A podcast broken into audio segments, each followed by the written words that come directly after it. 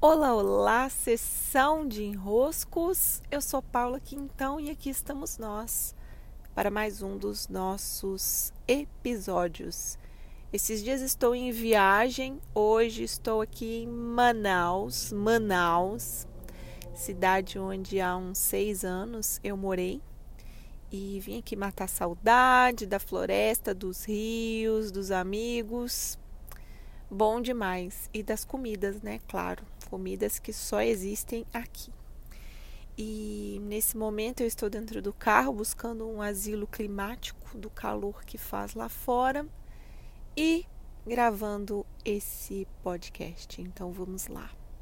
Nos desenroscos de hoje eu respondi a uma questão em que me perguntaram mais ou menos assim: é, Paula, eu tenho consciência de algumas coisas, mas eu não consigo agir conforme essa consciência.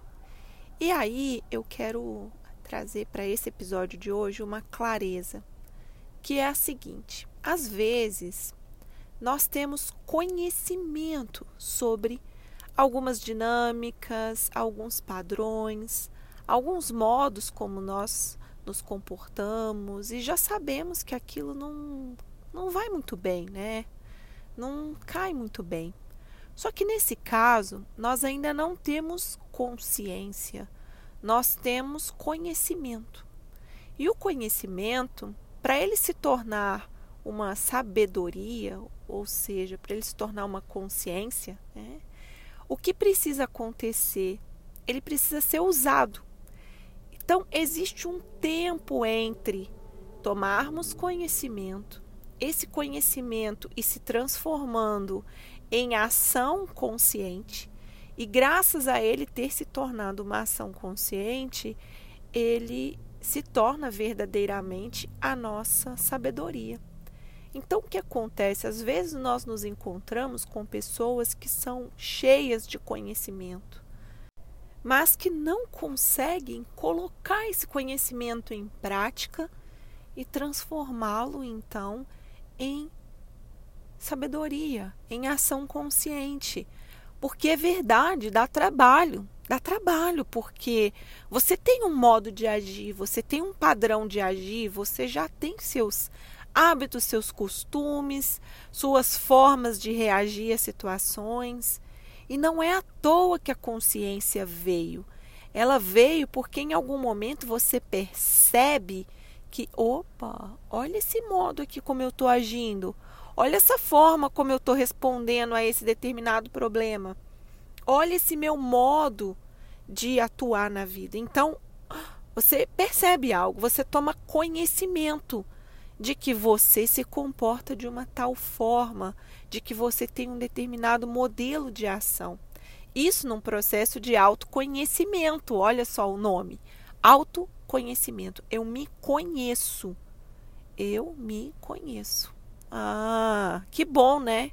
Bom até o meio do caminho, porque o autoconhecimento em si tem lá suas vantagens. Claro, você já percorreu um trecho, afinal de contas, pelo menos o conhecimento você tem, mas o conhecimento sem a transformação não passa de um conhecimento emprestado, como diz o Osho, né? O Osho usa essa, essa titulação, conhecimento emprestado, ele não é seu ainda.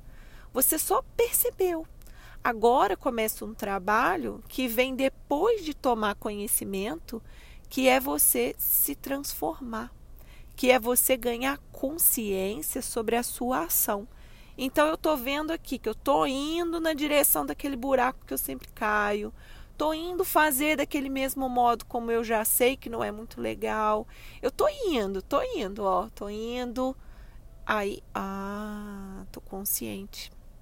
Então eu vou fazer outras escolhas, eu vou escolher outra ação, eu vou escolher outro caminho.